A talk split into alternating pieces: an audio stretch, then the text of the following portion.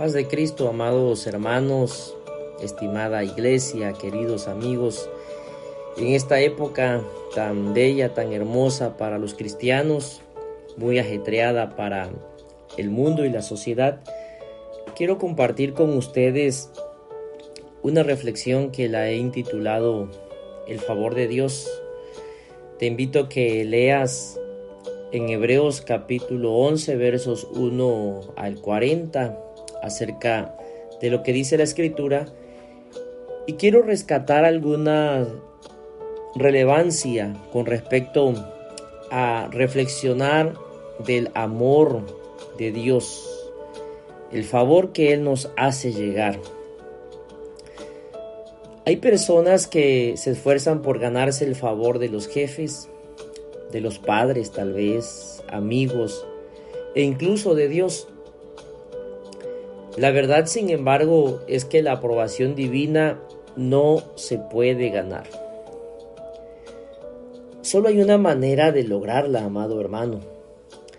Hebreos, en el capítulo 11, verso 6, indica claramente, sin fe es imposible agradar a Dios. Al igual que los héroes de la fe elogiados en el pasaje de hoy. Por eso te invito a que leas ese capítulo completo. Nosotros como cristianos, como hijos de Dios, renovados, restaurados, cambiados, como cristianos del presente, no tenemos que afanarnos por obtener el favor del Señor. ¿Por qué?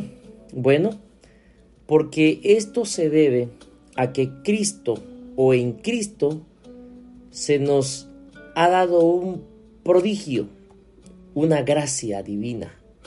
Efesios capítulo 1, verso 8 dice, que hizo sobreabundar para con nosotros en toda sabiduría e inteligencia. Amado hermano, en Cristo tenemos el prodigio la gracia divina sobre nosotros que sobreabunda en toda clase de sabiduría. No obstante, a veces tendemos a pasar por alto las muestras más profundas y fundamentales de la bondad del Señor para con nosotros. Nuestro Dios provee para nuestras necesidades.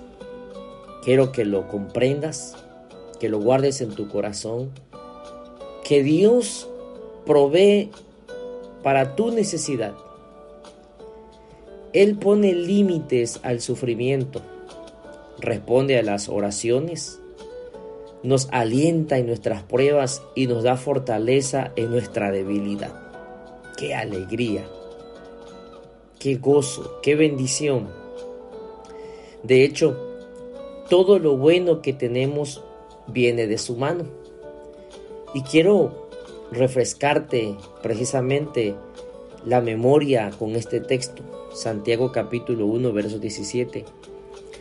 Toda buena dádiva y todo don perfecto desciende de lo alto, del Padre de las Luces, en el cual no hay mudanza, ni sombra, ni variación. Todo lo bueno desciende de lo alto para ti. Todo lo bueno que tú tienes, que vas a tener y lo que Dios está preparando para ti es diseñado en el cielo para ti.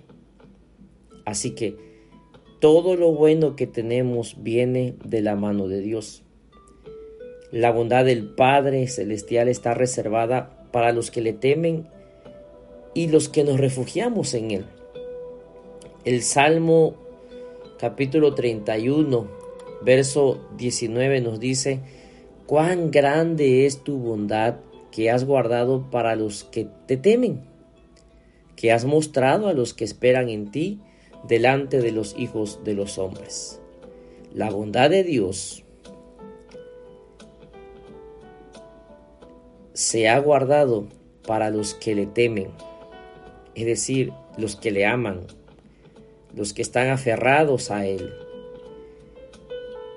Tanto así que el Señor les muestra su amor, les muestra sus bendiciones, porque aprenden a esperar en Dios.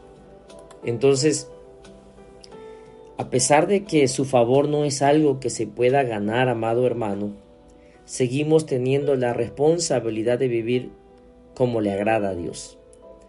Tal cual sucedió con los ejemplos de la fe en Hebreos capítulo 11, la gracia de Dios debe motivarnos a ser rectos e irreprochables en nuestro caminar con Él. Caminemos firmes, sin titubear, sin alejarnos de Dios, sin olvidarnos de que somos hijos de Dios, de que le pertenecemos y de que Él nos ama. Se acerca una temporada bastante ajetreada, una temporada de fiestas, de convivios, de muchas cosas estarán repletas de celebraciones, de regalos y de buen ánimo. Sin embargo, amados hermanos, este tiempo es muy significativo para nosotros porque reconocemos la razón de la alegría que es nuestro Salvador, el que vino a rescatarnos del pecado y de la muerte y que vendrá otra vez en gloria para hacer nuevas todas las cosas. Gracias a Cristo el que ha vencido al mundo, podemos experimentar la verdadera paz. Y esta bendición, amados hermanos, continuará en la eternidad, donde moraremos para siempre con nuestro Padre Celestial. Como miembros de esta iglesia, de esta comunidad, de esta familia, debemos celebrar esta verdad cada día y compartirla con aquellos que nos rodean. La alegría que nos une es nuestro regalo al mundo. Y cuando es evidente, las personas no pueden evitar sentirse atraídas. Yo le invito a que piense en el reino de Dios como una realidad presente, como una herencia futura. También piense cómo influye esta perspectiva en su comprensión de vivir la vida cristiana como hermanos como amigos y como familia. Oro a Dios porque su favor esté contigo, con tu familia, con tus amigos, en tu trabajo. Y oro para que Él sea tu proveedor, tu sustento y su gracia. Padre, en el nombre de Jesús, gracias por la vida de mis hermanos y amigos. Te pido que los protejas, que los cubras, que tú seas el que proveas. Si algún corazón está triste, si algún corazón está llegando a fin de año con tristeza, con congoja en su corazón, tú que eres el sustentador, el Dios de toda dádiva, de todo don perfecto, de toda gracia, levántalo, aviva Señor su corazón, porque tú eres el mejor regalo de Dios para nosotros. Jesús, el mejor regalo. La nueva de gran gozo que trae alegría, que trae paz y felicidad eterna, se llama Jesucristo. Bendigo los hogares de esta iglesia, de estas familias. Bendigo, Señor, a todos mis hermanos, y yo sé que tú estarás con ellos. En el nombre de Jesús. Amén. Un abrazo, amados hermanos y queridos amigos. Que el Señor sea con ustedes por siempre. En el nombre de Jesús. Amén.